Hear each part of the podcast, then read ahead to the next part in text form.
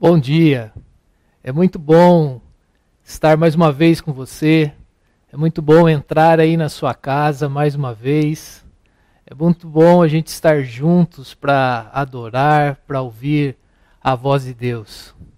Eu quero começar esse nosso encontro virtual lendo um texto bíblico. Esse texto bíblico está lá em Atos, capítulo 2. Esse texto bíblico conta como os nossos primeiros irmãos lá da igreja primitiva, quando tudo começou a igreja, como eles viviam. E essa deve ser o nosso alvo também para que nós, como discípulos de Jesus, conseguimos viver hoje, em nossos dias, dias tão diferentes desse que foi escrito a palavra de Deus. Acompanhe comigo. Atos 2, a partir do versículo 42, diz assim: eles se dedicavam ao ensino dos apóstolos e à comunhão, ao partir do pão e às orações. Todos estavam cheios de temor, e muitas maravilhas e sinais eram feitos pelos apóstolos. Os que criam mantinham-se unidos e tinham tudo em comum. Vendendo suas propriedades e bens, distribuíam a cada um conforme a sua necessidade. Todos os dias continuavam a reunir-se no pátio do templo. Partiam o pão em suas casas e juntos participavam das refeições, com alegria e sinceridade de coração, louvando a Deus e tendo a simpatia de todo o povo. E o Senhor lhes acrescentava diariamente os que iam sendo salvos. A nossa comunidade busca uma comunidade como essa, uma comunidade que está em volta dos ensinamentos de Jesus através da Bíblia. Uma comunidade que ora, uma comunidade que participa da vida uns dos outros. Parece que isso é algo impossível, mas se começar de mim, se começar de cada um de nós, intencionalmente a gente tentar viver o que a palavra de Deus diz.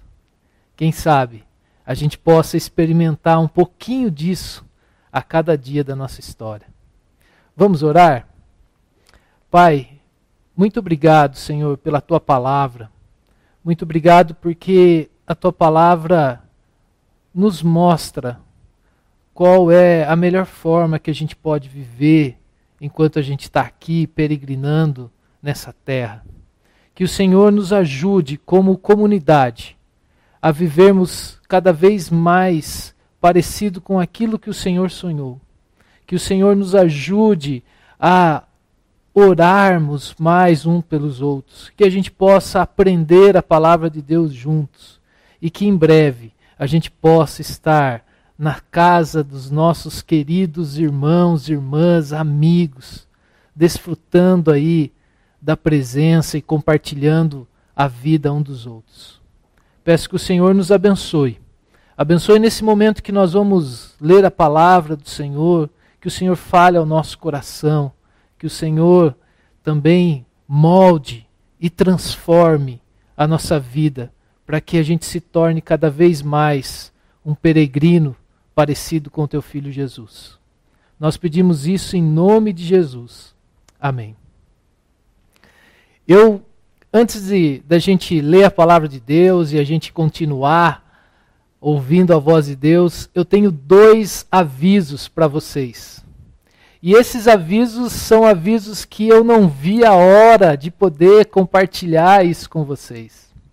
No próximo domingo, dia 1 de novembro, nós vamos voltar a nos reunir aqui nos encontros presenciais. Esse é o último domingo que a gente faz tudo pela internet. A partir de domingo que vem, a gente espera poder ter mais gente aqui com a gente. Poder ter mais gente para que juntos a gente possa adorar o nosso Pai. Então eu convido você, domingo que vem, dia 1 que você venha, participe com a gente nos nossos encontros. Isso não quer dizer que a gente vai parar de transmitir nossos encontros via internet. Nós vamos continuar. uma palavra que tem sido muito usada nesse tempo, né? Nós vamos continuar com esse encontro híbrido, né? Uma parte do pessoal aqui presencial, a outra parte lá de casa assistindo aí os encontros. E o mês de novembro é um mês muito especial para a gente. É o mês que nós comemoramos o aniversário da nossa comunidade. Então, a partir do mês do domingo que vem, nós vamos comemorar seis anos de movimento. Então, vai ser um mês que a gente tem preparado de forma muito especial. E eu quero destacar aqui dos nossos encontros presenciais, como que vai acontecer. Né? Eu quero fazer algumas instruções para vocês. A gente foi bem devagar, devagar, e aí, semana que vem, a gente vai voltar. Mas eu preciso deixar algumas coisas muito claras para vocês. Primeiro, Infelizmente, nós não podemos ter os encontros para as crianças, então nós não teremos o culto infantil com as salas das crianças. Nós não podemos fazer isso ainda. Nós também não teremos o momento tão gostoso de socialização depois dos nossos encontros. Infelizmente, a gente não vai poder ter. A gente também orienta você para que você traga o seu próprio recipiente de água. Traga sua garrafinha, traga sua água. A gente pede que você cuide disso também.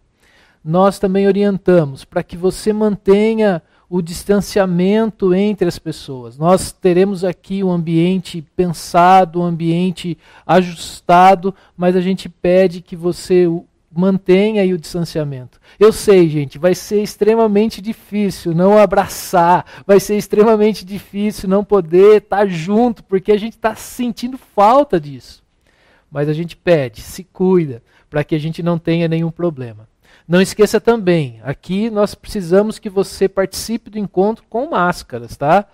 E do jeitinho certo, né? Cobrindo a boca, cobrindo o nariz e venha preparado para participar aqui.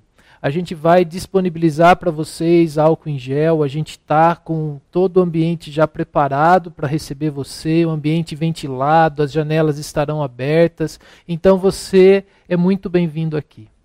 E a gente também destaca que crianças, idosos, pessoas que são do grupo de risco ou pessoas que tiveram contato recente com alguém que teve aí sintomas da Covid-19, que você não venha, que você assista de casa. Tá certo? Então essas são orientações. O nosso encontro vai começar domingo às 10 da manhã, para que você entre é, de forma tranquila. A gente pede que você chegue aí uns 15 minutinhos antes, tá certo? Essas são orientações e nas nossas redes sociais a gente vai continuar aí dando as, as orientações para vocês, tá certo? Então, eu tenho certeza que vai ser muito bom a gente estar tá junto aqui de volta. O segundo aviso é um aviso que a gente precisa de ajuda. Nós teremos a volta aí dos nossos encontros. Nós precisamos pessoas que nos ajudem aqui na área da projeção, na área da recepção, na área também ali da, do som. Então, se você quer servir a Deus através do serviço aqui na nossa comunidade. A gente convida você para que na próxima quinta-feira, dia 29, a gente vai fazer aqui no Movimento uma reunião presencial. Se você pode servir a sua comunidade, se você pode ajudar. Neto, eu não sei fazer nada. Você sabe, você vai poder receber as pessoas, você pode ficar na equipe de apoio. Se você está afim de nos ajudar, eu convido você na próxima quinta-feira, dia 29, às 20 horas, nós faremos aqui na Movimento uma reunião presencial com as pessoas que querem nos ajudar. Tá certo? A gente vai dividir as equipes, a gente vai falar o que cada um pode ajudar. Então a gente conta com a ajuda de vocês, tá certo? Só vai acontecer tudo isso se todo mundo estiver aqui ajudando um pouquinho, então a gente pede isso para vocês, tá certo? Acabamos aqui os nossos avisos e nós temos mais um vídeo curto, bem curtinho, mostrando para vocês como foi essa nossa última semana aí de reforma. Acompanhe aí com a gente o vídeo das fotos aí dessa última semana.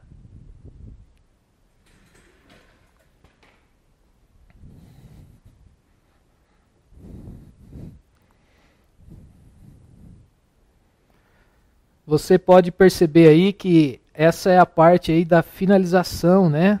Nós tivemos que fazer um ajuste aí na, na fachada, colocando calha. E aí são fotos mostrando para você como ficou bonita aí a nossa reforma. Tivemos que fazer um ajuste aí também no portão de entrada, que estava aí enferrujado. E você vai ver em breve aí uma foto belíssima de como ficou aí a pintura final aí do nosso salão.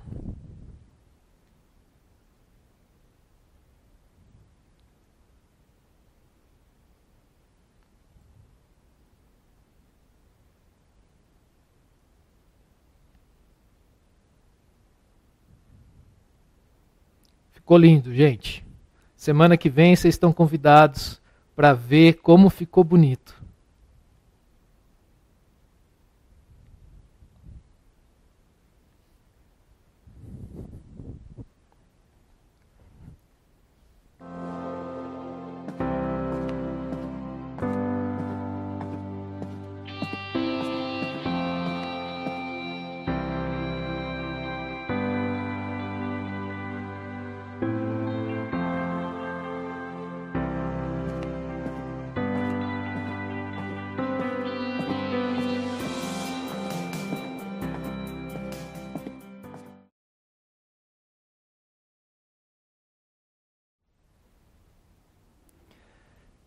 Terminamos hoje a nossa série Peregrinos.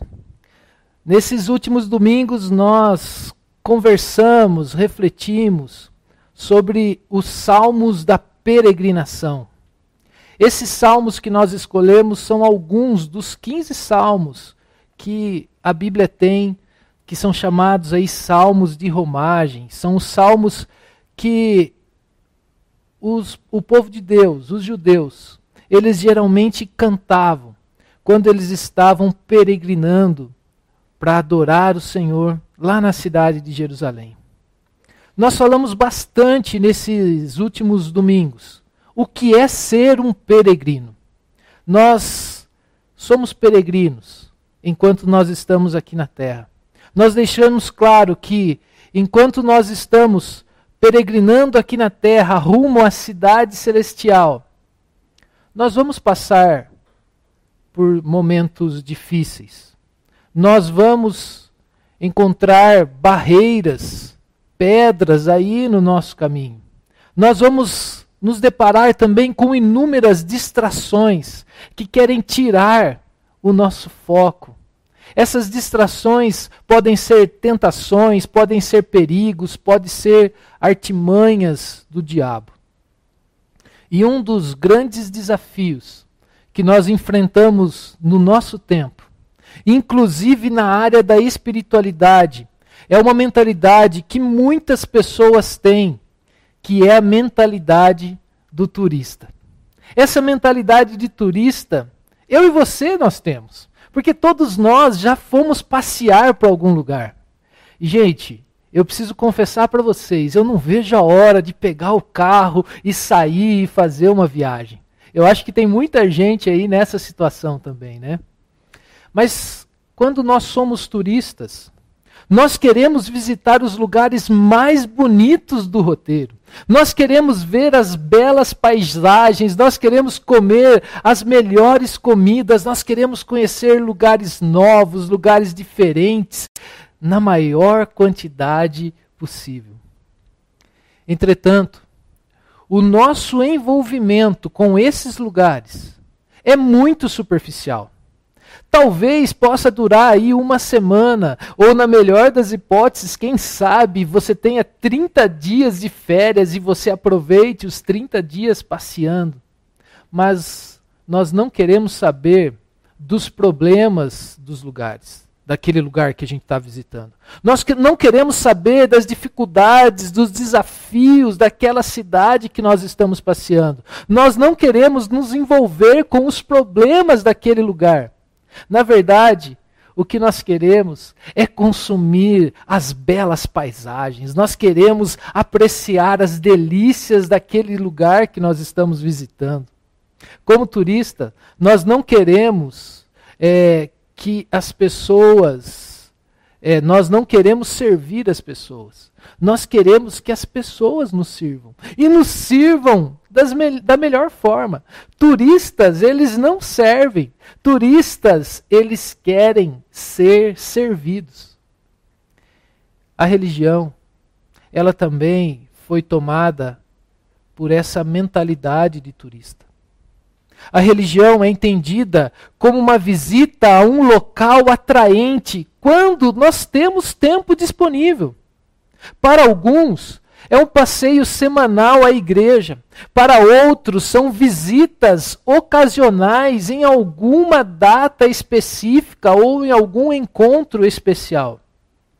Geralmente, as pessoas não querem investir tempo lendo a palavra de Deus. Elas não querem ouvir uma mensagem de 45 minutos. Elas não querem ler um livro de mais de 100 páginas. A maioria das pessoas busca algo imediato e casual. Todo mundo está com pressa. Todo mundo está buscando atalhos. Eles não querem fazer uma longa peregrinação.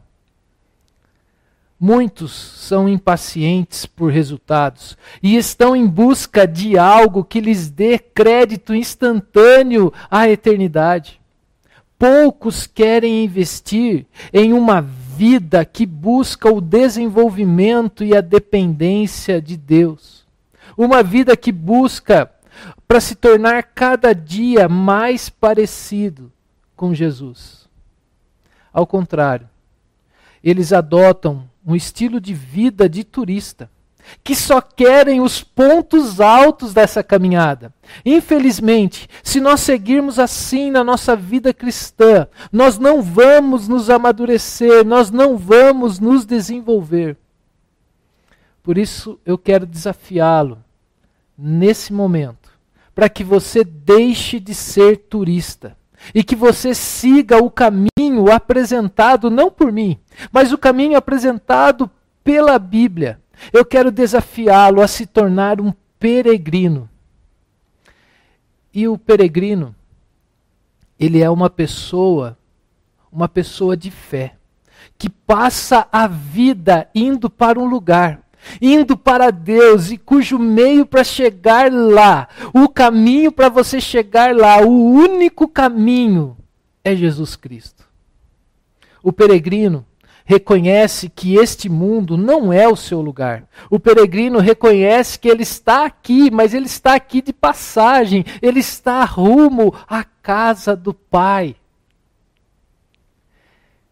E não tem jeito eu preciso perguntar para você e preciso perguntar para mim. Como você está vivendo?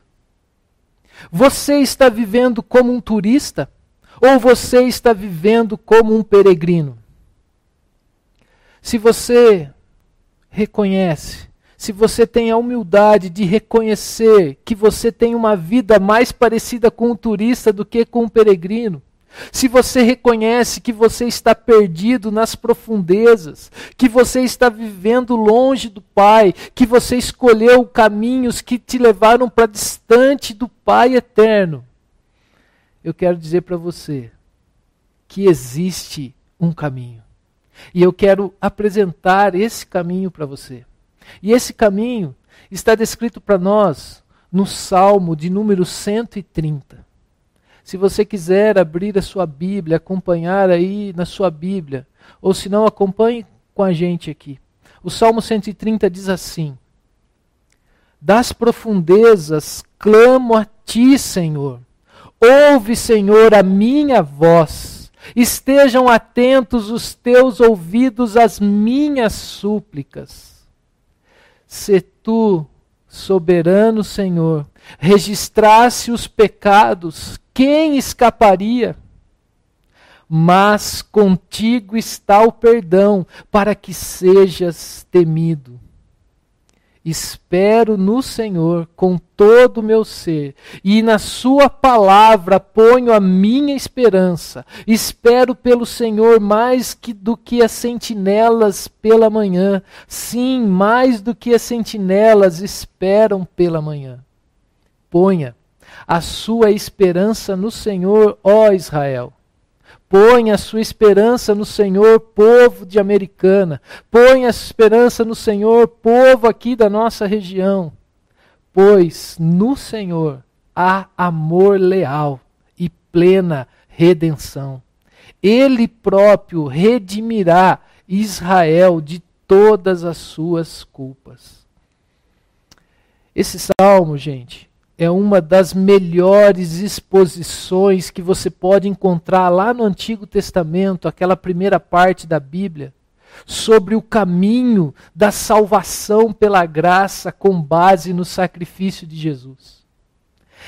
Esse salmo é oferta de perdão pela graça, a parte das obras.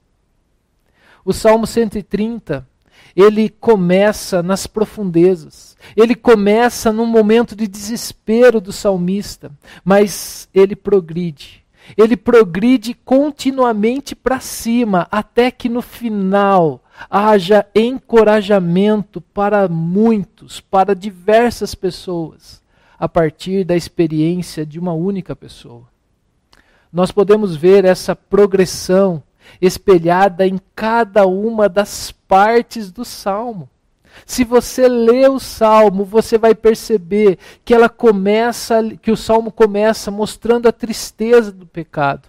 O salmo depois apresenta perdão e depois ele vai apresentando a fé em Deus e por último ele mostra que você pode testemunhar tudo aquilo que Deus tem feito na sua história. E é isso que nós vamos fazer nesse momento. Nós vamos olhar para essas partes dos salmos e nós vamos identificar melhor e compreender melhor o salmo. O salmo começa mostrando que o salmista está nas profundezas e lá das profundezas ele clama ao Senhor. O salmista está aflito. O salmista grita e pede para o Senhor ouvir a sua voz. O salmista, ele reconhece que ele é alguém que está lá no fundo, nas profundezas. E nós também sabemos que no fundo do mar, nas profundezas do mar, as águas são perigosas, as águas são águas que nós não conhecemos bem. Na profundeza do mar, o sol não brilha, na profundeza do mar, o som não chega, há só silêncio e escuridão. Mas o que levou o salmista a se sentir assim? O salmo não explica, o salmo não deixa claro o que está passando na cabeça do salmista e no coração do salmista.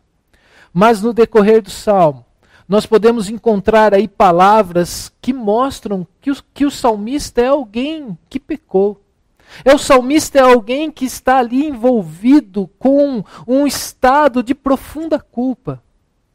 E é interessante lembrar que esse salmo é um salmo da peregrinação. Esse salmo o povo de Deus cantava quando ele estava chegando a Jerusalém e ele olhava para aquela construção do templo de Deus, ele olhava para aquele lugar e ele lembrava de quem era Deus, ele lembrava da glória de Deus, ele lembrava da natureza de Deus, ele reconhecia que Deus é santo e perfeito. E se Deus é santo e perfeito, não existe nada mais oposto a Deus do que o pecado. Não é o sofrimento que está ali incomodando o salmista. Todos nós já nos sentimos nas profundezas. Todos nós já nos sentimos lá no fundo do poço. Todos nós enfrentamos problemas na nossa peregrinação. Eu e você sabemos o que é ter problema. Eu e você já enfrentamos problemas de saúde, seja nosso, seja da nossa família. Eu e você já enfrentamos problemas financeiros. Eu e você enfrentamos problemas de todas as áreas aí. Eu e você podemos já ter enfrentado problemas com alguém que a gente ama. Eu e você podemos estar enfrentando problemas de relacionamentos. Mas o clamor do salmista não é devido a qualquer um desses problemas que nós estamos falando. O clamor do salmista é por causa do seu pecado. E ele reconhece que ele está nas profundezas. O grande problema que nós temos em nossos dias, para olhar para esse salmo e achar esse salmo bonito e gostar desse salmo, é que a maioria de nós não tem muita consciência do pecado. Nós vivemos a maior parte das nossas vidas com pouca consciência de Deus. E onde Deus foi abolido, a consciência do pecado inevitavelmente também foi abolida. Porque o que, que é o pecado? O pecado é qualquer falta de conformidade ou transgressão da lei de Deus. O pecado só pode ser definido quando nós colocamos isso e fazemos isso com a vontade de Deus, quando nós comparamos com a vontade de Deus. Então, nós precisamos urgente recuperar o senso de pecado.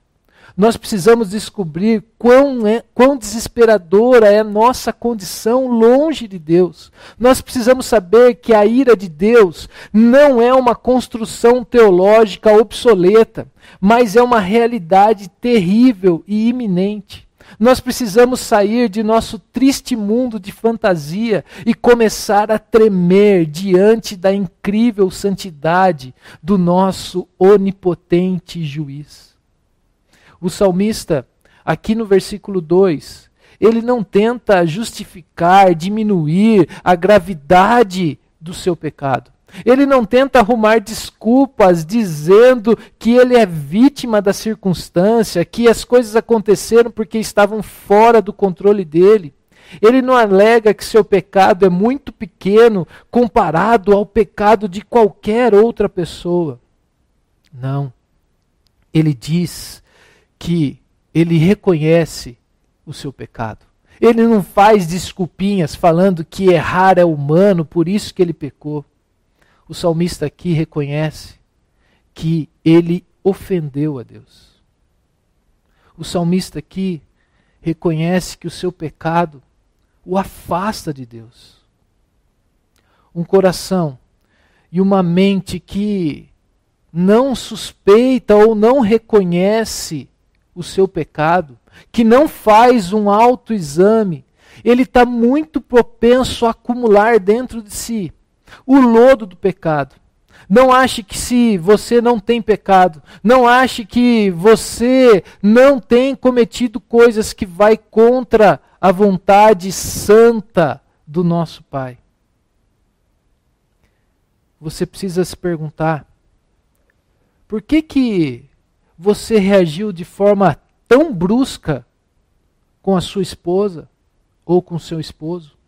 Por que, que você tem tratado tão mal o seu filho, a sua filha, ou mesmo o seu amigo, ou quem sabe o seu patrão ou o seu funcionário? O que, que, está dominando o seu coração nesses momentos que você tem lampejos de raiva, de fúria? Por que, que eu quero que as pessoas sempre me sirvam e eu não quero servir as pessoas? Por que, que eu não quero resolver os meus problemas com o meu amigo ou com aquele que caminha comigo? Lembre-se, toda vez que você mente para uma pessoa, você está mentindo para Deus. Toda vez que você maltrata alguém, você está maltratando a Deus. Toda vez que você fala mal de uma outra pessoa, você está falando mal de Deus. A Bíblia nos ensina que todo pecado, em primeira instância, é contra Deus. Quando olhamos para nós mesmos, nós precisamos ter humildade para reconhecer o nosso pecado. Nós precisamos ter humildade para clamar, para que Deus esteja alerta aos nossa, a nossa voz, para que Deus ouça o nosso clamor. Mas suponha que você seja uma daquelas pessoas aparentemente raras em nossos dias que realmente se preocupa com os seus erros e com os seus com as suas transgressões. Suponha que você esteja nas profundezas. Suponha que esse momento você sabe que você está distante de Deus. E aí, onde você pode pedir ajuda? Certamente você não encontrará ajuda em você próprio. Você não vai encontrar ajuda nas suas forças. Assim como o próprio salmista ele reconheceu que não estava dentro dele ajuda. A única fonte de ajuda para mim e para você é Deus. É a misericórdia de Deus. Por isso eu e você, nós precisamos nos prostrar diante de Deus. E, e diante de Deus, nós podemos pedir ajuda. O salmo continua dizendo que só tu, soberano Senhor, se tu, soberano Senhor, registrasse os pecados, quem escaparia? Muita gente tem uma narrativa errada de Deus, né? Muita gente acredita que Deus é aquele ser rabugento que fica com uma pastinha na mão anotando os nossos erros. Mas o salmista mostra aqui para gente que ele tem um problema. Ele tem algo sério que precisa resolver. É urgente, ele sabe do problema que está deixando ele longe de Deus. Ele sabe do seu pecado, por isso ele vai na direção de Deus para pedir perdão. Ele chega até Deus para abrir o seu coração e colocar diante de Deus. E ele sabe que o nosso Deus é bondoso e perdoador. O salmista reconhece que Deus não é esse ser que só fica anotando os nossos pecados. Porque Deus fosse assim, se Deus fosse assim, nenhum de nós, nenhum ser humano da face da terra poderia estar diante de Deus. Eu e você somos pecadores. Eu e você precisamos reconhecer que como Paulo disse lá na carta aos Romanos, não há um justo sequer, nem mesmo um. Todos se afastaram, todos escolheram andar distante de Deus. Não existe ninguém que faça o bem, todos são inúteis. Se temos o perdão de Deus, então aqui está as boas notícias do Evangelho. É aqui que estão as boas novas, é aqui que é apresentado para nós o Evangelho de Jesus Cristo. Aquele que diz que existe perdão e o perdão está em Deus. O salmista coloca aqui, ó, mas contigo está o perdão. Eu amo essas conjunções adversativas. E o salmista coloca aqui, ó, mas contigo está o perdão. Muitas vezes você não vai encontrar o perdão nas outras pessoas. Seu marido, sua esposa, pode não perdoá-lo. Pode ser que você fez algo que prejudicou muito a outra pessoa. Pode ser que os seus filhos possam não te perdoar, pode ser que os teus colegas de trabalho possam não perdoá-lo também. Pode ser que até mesmo você não consiga perdoar aquilo que você fez lá no passado. Mas o salmista apresenta aqui alguém que pode te perdoar.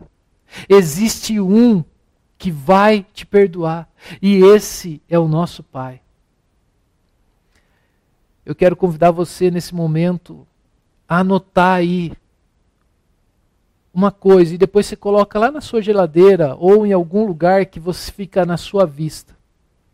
Escreva assim: Nosso Deus é um Deus que perdoa. Essa frase tem que estar na minha e na sua cabeça diariamente. Nosso Deus é um Deus que perdoa. Ele não se lembrará das nossas transgressões. Ele removerá de nós essas transgressões como o leste está longe do oeste. Se eu e você chegarmos a Deus e pedirmos misericórdia, Deus vai nos perdoar. Essa é a maravilhosa notícia do Evangelho. Essa é a melhor notícia, é a notícia mais alegre. Por isso nós precisamos deixar claro aqui quatro coisas sobre o perdão de Deus. A primeira coisa é que o perdão de Deus é inclusivo. O perdão de Deus é inclusivo. O versículo diz aí, ó, que há perdão. O versículo não diz aí que há perdão apenas para esse pecado ou para esse tipo de pecado e deixa fora algum outro pecado, talvez aquele que você cometeu. O que nós ouvimos aqui é contigo está o perdão. Perdão por assassinato, perdão por adultério, perdão por mentira, perdão por roubo, perdão por cobiça, perdão por falhar em guardar o dia do Senhor, perdão por ter, tomar o nome de Deus em vão, perdão para aquilo que eu e você estamos fazendo. Existe perdão com Deus. Eu não sei o quanto que você conhece da Bíblia. Eu não sei mesmo se você já estudou alguma coisa de teologia. Mesmo que você conheça pouco da Bíblia, mesmo que você não conheça nenhum item da teologia, uma coisa você não pode esquecer: há perdão com Deus. Há perdão com Deus. A segunda coisa sobre perdão: o perdão de Deus é agora. Na língua hebraica que foi escrito o salmo, não existe verbo nessa frase. Na língua hebraica está escrito assim, ó, contigo perdão.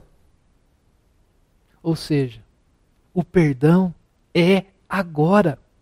Você não tem que esperar o perdão lá na frente. Você não tem que alcançar o perdão apenas no último dia, no dia do julgamento. E aí você vai viver com essa incerteza: será que Deus me perdoou mesmo? Será que Deus me limpou daquilo que eu já fiz? Você não tem que trabalhar para merecer o perdão. Você nunca poderia ganhar esse perdão com as suas forças, com as suas desculpas. Existe perdão agora, nesse exato momento. Seja para quem for, seja o que você tenha feito. Basta você chegar a Deus nesse exato momento e pedir perdão por aquilo que você tem feito que não vai com a vontade, que não vai é, a favor da vontade de Deus. Chegue para Deus agora e tenha certeza que Deus vai perdoar todos os seus pecados para sempre. Em terceiro lugar, nós precisamos entender que o perdão de Deus é para aqueles que o desejam. O perdão está lá, mas você deve pedi-lo para Deus. Você tem que confiar que Deus pode te dar o perdão. O salmista está aqui confessando o seu pecado. O salmista não está encobrindo o seu pecado. O salmista não está aqui fingindo que ele não precisa de perdão. Ele está aqui clamando por misericórdia. Ele sabe que ele não tem direito de chegar até Deus, mas ele está acreditando, ele está confiando em Deus, porque ele acredita que contigo está o perdão. Então, o convite que eu tenho para fazer para você agora é que você venha até Deus e peça esse perdão. Você vai conhecer o perdão. E ele vai te dar esse perdão através do seu arrependimento. E por último, o perdão de Deus nos transforma. O perdão de Deus muda a nossa vida. O perdão de Deus faz com que eu e você possamos ter uma vida mais piedosa, uma vida aí de comunhão com Deus. Se Deus perdoa qualquer coisa que nós fazemos, a pergunta que pode estar na cabeça de alguns é: por que então a gente não simplesmente continua pecando? A gente sabe que Deus vai perdoar. Então eu vou continuar aí vivendo pecando, porque se Deus perdoa tudo, igual você está falando aí, Neto, eu não vou nem me preocupar, eu vou viver pecando mesmo. Não é assim. Deus transforma a nossa vida. Não é assim que funciona. Quem recebeu o perdão não vai levar uma vida de libertinagem, uma vida cheia de pecado. Quem recebe o perdão tem sua vida transformada diante da santidade de Deus. Esse versículo aqui também já foi traduzido da seguinte forma: ó, Contigo está o perdão. Para quê? Para que seja amado, para que seja adorado, para que seja servido. Os verdadeiros discípulos de Jesus, aqueles que experimentaram o perdão, eles vão amar a Deus, eles vão adorar a Deus, eles vão querer servir a esse Deus. Esses são os efeitos. Se você quer medir se você realmente confessou o seu pecado a Deus, se você creu em Deus, se, se você foi perdoado, você está tendo uma vida agora diferente do que você teve no passado. Você se arrependeu. Você agora está experimentando uma fé genuína. Todos aqueles que foram perdoados, eles são abrandados, eles são humilhados, eles são oprimidos pela misericórdia desse Deus. E eles decidem nunca mais pecar contra a bondade desse Deus. Ah, então a partir do momento que eu aceito Jesus, eu não vou pecar mais? Claro que não. A gente vai pecar. Mas quando a gente peca, no fundo do nosso coração, a gente não quer pecar. E quando a gente cai, quando a gente erra, o que, que a gente faz? A gente volta correndo para o Pai, pedindo para que Deus nos perdoe novamente, pedindo para que Deus nos liberte daquilo que a gente tem feito. A gente reconhece o nosso erro. Como que você tem lidado aí com o pecado na sua vida? Você tem experimentado essa graça maravilhosa que tira toda a culpa? Você tem experimentado essa leveza que uma vida com Deus, perdoado de tudo que já aconteceu no passado?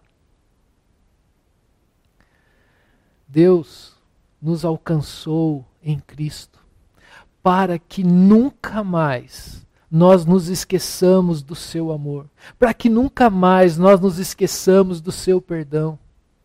Por causa de Cristo Jesus, eu e você podemos a qualquer momento da nossa história conversar com o nosso Pai e saber que nós vamos achar um Pai amoroso, misericordioso, um Pai que quer um relacionamento com a gente. Contigo, Senhor, está o perdão. A vitória contra o pecado não vem da nossa inquietação, mas vem como consequência da nossa rendição. Nós descansamos no Senhor porque Ele é poderoso para cuidar da gente, para perdoar os nossos pecados e para sarar, para sarar a culpa que nós temos no nosso coração. Por isso o convite é: venha, venha até Deus e lance sobre Ele tudo, toda a sua ansiedade e tenha certeza que Deus está de braços abertos para te receber. O salmo continua. O salmo diz aí: Espero no Senhor com todo o meu ser, e na Sua palavra ponho a minha esperança. Espero pelo Senhor mais do que as sentinelas, aqueles que trabalham da, à noite, aqueles vigias da noite que ficam esperando o dia raiar. Essa, esse salmo é muito poético. Esse salmo aqui mostra o tanto que o salmista confia, o tanto que o salmista espera pela palavra de Deus, o tanto que o salmista espera pelo Senhor, mais do que aqueles, aquelas pessoas que trabalham à noite esperam para arraiar o dia. O salmista aqui, ele já alcançou o perdão de Deus.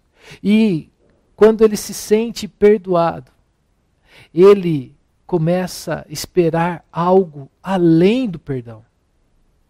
Essa é uma situação extraordinária. Mas o que, que pode ser melhor do que o perdão? Porque quando você recebe o perdão de alguém, você fica livre. Mas o que, que pode ser melhor do que o perdão? Maior que o perdão é o que podemos esperar por aquele que nos dá o perdão. Quando recebemos o perdão, nós temos o desejo de voltar para a presença de Deus. Nós temos o desejo de voltar a ter um relacionamento com Deus. O salmista está esperando aqui o próprio Deus. Foi a Deus que ele ofendeu com seu pecado, e é a comunhão com Deus que foi quebrada, e agora ele quer de volta essa comunhão, ele quer de volta ter relacionamento com Deus. Nós podemos ver que o perdão não depende do nosso sentimento não depende daquilo que você está sentindo no seu coração. Deus te perdoou e ponto final. Não importa se você está sentindo perdão ou não. Se você pediu perdão a Deus, você tem que ter a certeza que Deus prometeu perdoar você. Agora também, o que o salmista busca aqui é voltar um relacionamento íntimo com o Pai. O que o salmista está querendo aqui é algo além do perdão. Quem recebe o perdão passa a buscar intimidade com aquele que deu o perdão. Esse é o convite para nós. Eu e você somos perdoados. Eu e você temos o privilégio de, nessa caminhada, ter o nosso Pai ao nosso lado, tendo uma vida íntima. Que maravilha é essa notícia! Perdão, aceitação, graça, presença, cuidado, tudo isso diante dos nossos olhos. Basta você confessar, basta você reconhecer quem você é e ter a certeza que Deus nos perdoa e nos recebe de volta. Por isso, nós vamos terminar o salmo aqui com um convite você também pode confiar nesse Deus. Eu e você podemos confiar nesse Deus. Ponha a sua esperança no Senhor, ó Israel. Israel aqui pode ser traduzido por, pelo povo de Deus. Se eu e você fazemos parte desse povo de Deus, nós podemos confiar nesse Deus, nós podemos falar para as outras pessoas que eles podem confiar nesse Deus, pois no Senhor há amor leal plena redenção. Ele próprio redimirá Israel de todas as suas culpas. Essa última parte do salmo, para mim, é a parte mais extraordinária. Nós podemos ver que até antes aqui do versículo 7, né? O salmista está falando aqui na primeira pessoa. O salmista reconhece a sua tristeza pelo pecado, ele mostra seu arrependimento, ele ora, ele tem fé na esperança do Senhor. Ele tem fé em Deus, ele tem esperança em Deus. Mas nessa última parte aqui, depois que ele encontrou o perdão, o salmista olha para aqueles que estão ao seu lado e fala assim: Pessoal, pode colocar, coloca a esperança no Senhor. Eu já coloquei, e eu, eu tenho certeza que eu e você, todos nós, podemos colocar a nossa esperança no Senhor.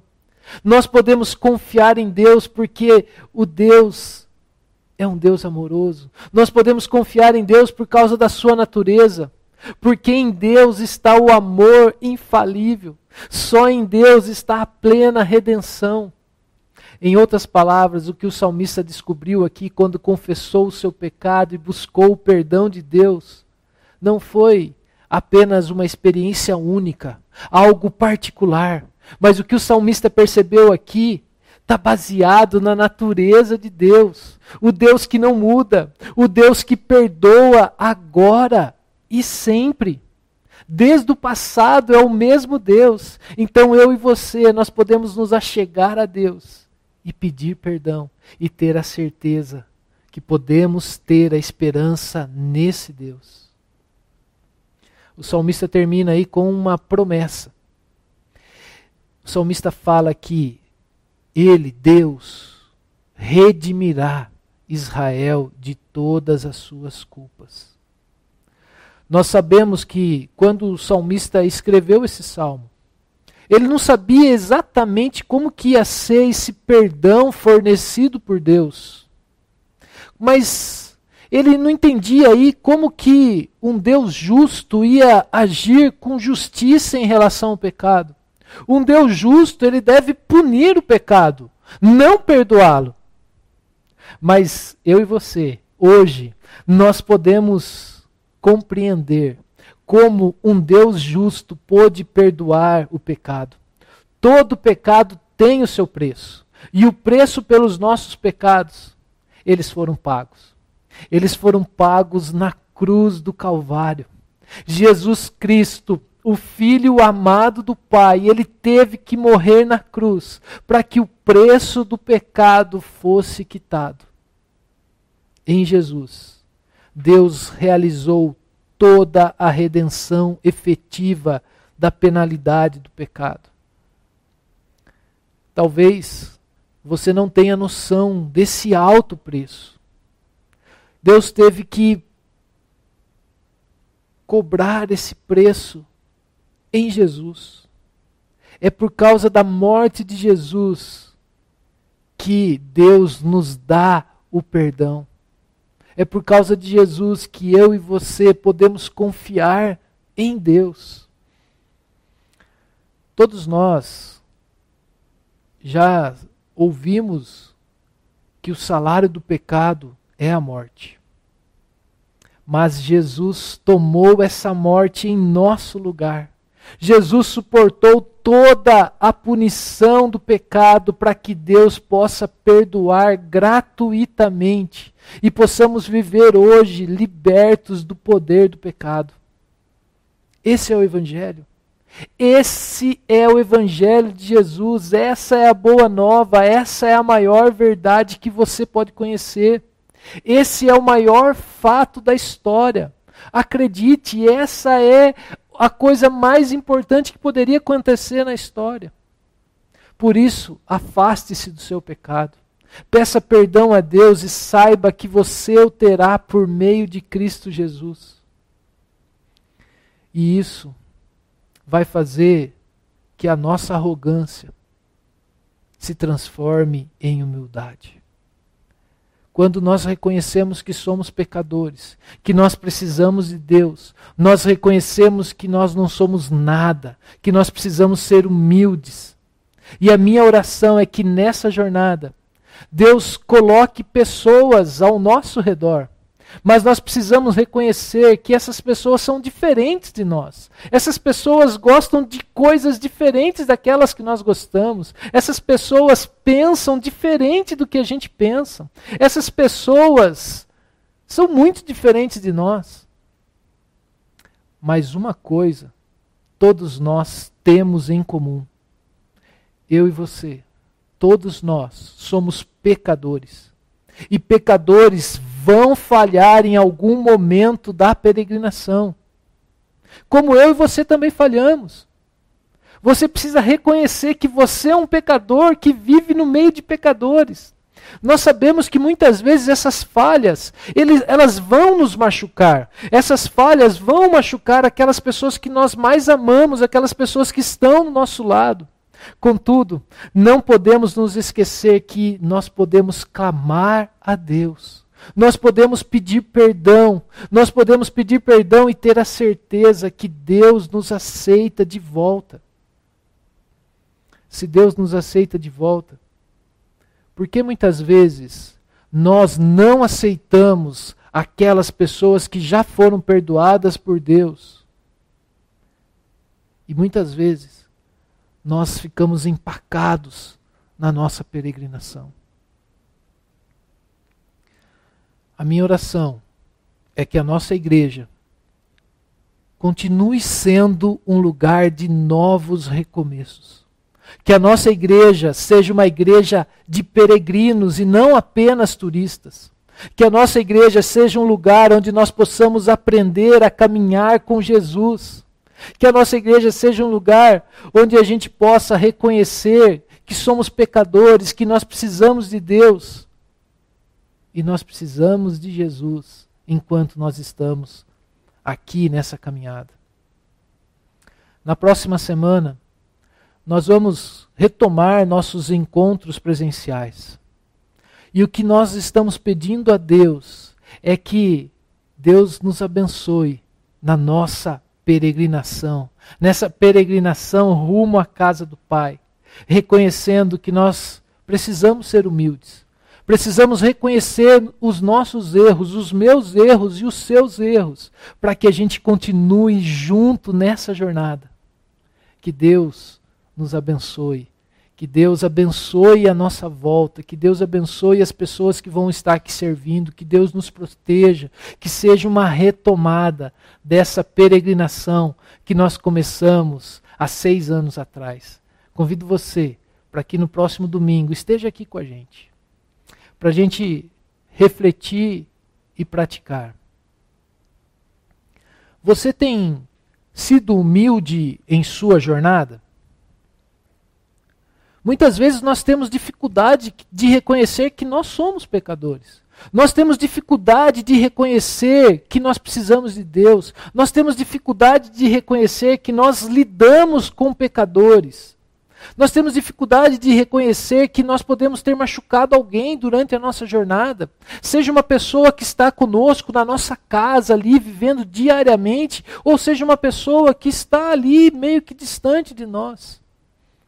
Por isso, nessa hora, eu convido você a reconhecer os seus erros, a ser humilde diante de Deus e clamar por Deus, clamar para que Deus te perdoe, clamar para que Deus dê um novo recomeço, clamar para que Deus ajude você nos seus relacionamentos. Nós, como liderança, nós reconhecemos que muitas vezes nós erramos nessa caminhada. E nós queremos pedir perdão para você. E nós pedimos perdão e nós queremos recomeçar a nossa caminhada com você. Por isso convidamos. Vem caminhar com a gente. Segunda, quem você é? Peregrino ou turista? Essa pergunta é muito dura, Neto. Mas você precisa pensar: você é um turista que só quer os pontos altos, só quer coisa boa, só quer ver os melhores lugares, só quer sentar no, no melhor lugar, só quer ter consumir algo bacana? Ou você é um peregrino que está preocupado com os seus pecados, que está preocupado com a sua jornada, que quer ser dia a dia mais parecido com Jesus? Isso não quer dizer que você não vai errar. Isso quer dizer que quando você errar, você pode clamar a Deus e saber que Deus te abençoa e te recebe de volta, Deus te perdoa. E por último, e a gente termina assim a nossa série Peregrinos. Uma série que falou muito ao meu coração, espero que tenha falado também o seu coração. Em sua peregrinação, quem é o seu exemplo? Siga o exemplo de Jesus. Nós sabemos que Jesus Cristo deixou toda a sua glória. Jesus Cristo deixou toda a sua glória, todo o seu poder e veio para esse mundo. Nasceu numa estrebaria, num lugar simples. Nasceu numa família simples. Ele abriu mão de toda a sua riqueza. E ele se entregou para nos resgatar. Por isso, deixe seu orgulho de lado. Perdoe aqueles, que precisam ser perdoados. Chegue-se aos pés da cruz com o coração contrido e arrependido. E é certo que o nosso Pai eterno vai nos receber e vai nos dar uma nova história. Que Deus abençoe.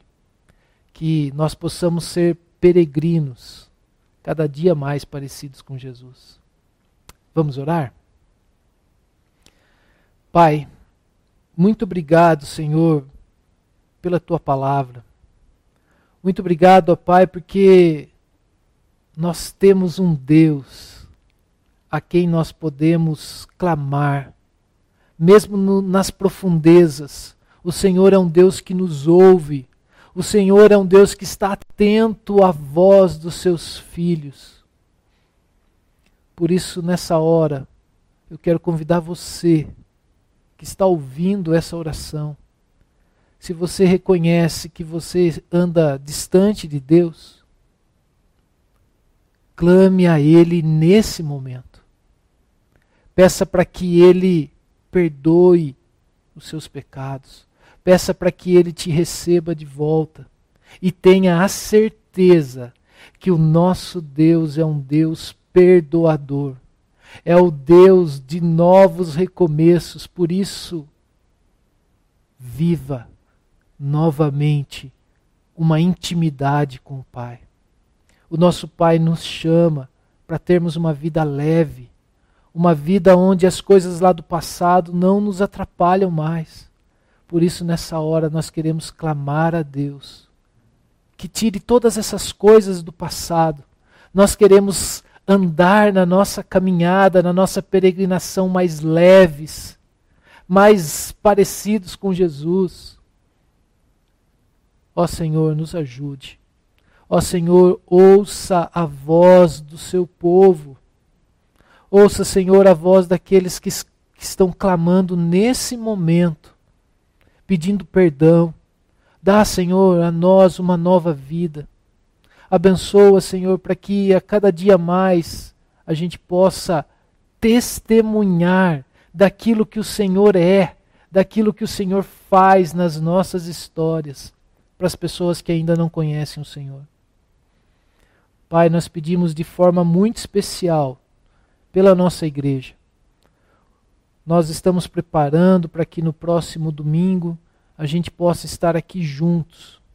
Nós pedimos que o Senhor nos abençoe, o Senhor abençoe esse novo recomeço. Que pessoas possam conhecer esse Deus amoroso, esse Deus transformador através da nossa igreja, através das pessoas que aqui estão. Senhor, também eu peço que o Senhor cure os corações que estão machucados, ó Pai. Senhor, quantas vezes nós machucamos pessoas na nossa jornada, por isso nós pedimos, ó Pai, cura esses corações que estão machucados. Nós queremos seguir na nossa peregrinação, ó Pai. E esse é o momento que nós vamos voltar aos encontros presenciais. Nós queremos estar livres das feridas do passado. Cuida de nós, ó Pai. Também pedimos, continuamos a pedir pelas pessoas que estão doentes Lembramos aqui do seu Geraldo, amigo lá do Rodolfo, que trabalha com ele, que está com Covid. Cuida dele, ó Pai. Cuida na recuperação da sua saúde. Cuida, Senhor, das pessoas que nós temos orado aí durante a semana, dos pedidos que nós temos, ó Pai, daqueles que estão doentes, daqueles que estão enfrentando o desemprego, daqueles que estão passando por problemas nesse momento. Abençoa, Senhor, a vida deles. Também pedimos que o Senhor cuide de nós, nos dê uma boa semana debaixo da tua graça e do teu amor. Pedimos isso no nome do teu filho Jesus. Amém. Que a graça do nosso Senhor Jesus Cristo, o amor de Deus, o nosso Pai, a companhia do Espírito Santo esteja com cada um de vocês, hoje, por todos os dias da nossa vida, até o dia que Jesus volte. Que Deus abençoe. Que Deus abençoe sua semana. E lembre-se, se você puder nos ajudar, quinta-feira, às 20 horas, teremos a nossa reunião aqui. Até mais.